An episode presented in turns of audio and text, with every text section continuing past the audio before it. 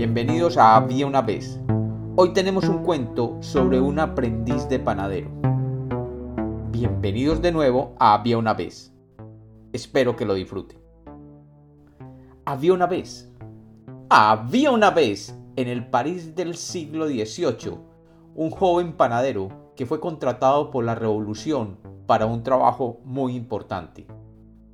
El joven había aprendido durante años su profesión de panadero y con gracia había aprendido la más difícil de las artes que panadero alguno podía desarrollar, el transporte del pan.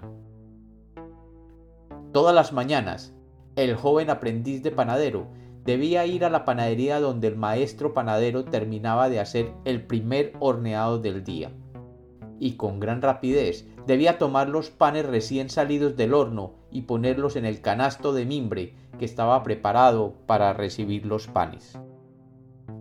Una vez el pan estaba allí, debía cubrir con una franela roja los panes para luego colocar la canasta sobre su cabeza y con movimientos muy bien entrenados y ágiles para que el canasto no cayera de su cabeza, recorrer toda la ciudad hacia su destino final el lujoso Palacio de Versalles, a las afueras de París, donde vivía María Antonieta con su marido, el rey Luis XVI.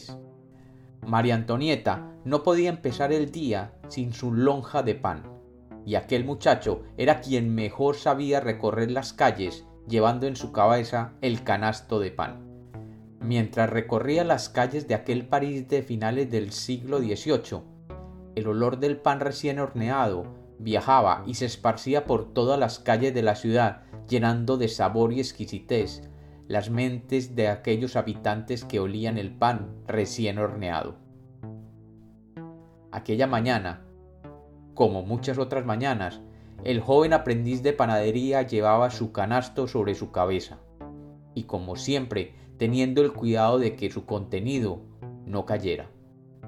Extrañamente, esa mañana del 16 de octubre de 1793, los habitantes de la bella París no solo se maravillaban con el contenido de aquel canasto, sino también con el olor que desprendía por todas las calles de París.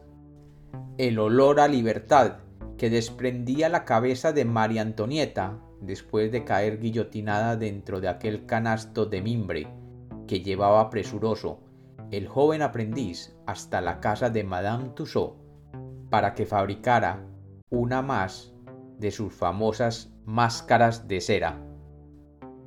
Y como los cuentos nacieron para ser contados, este es otro cuento de Había una vez.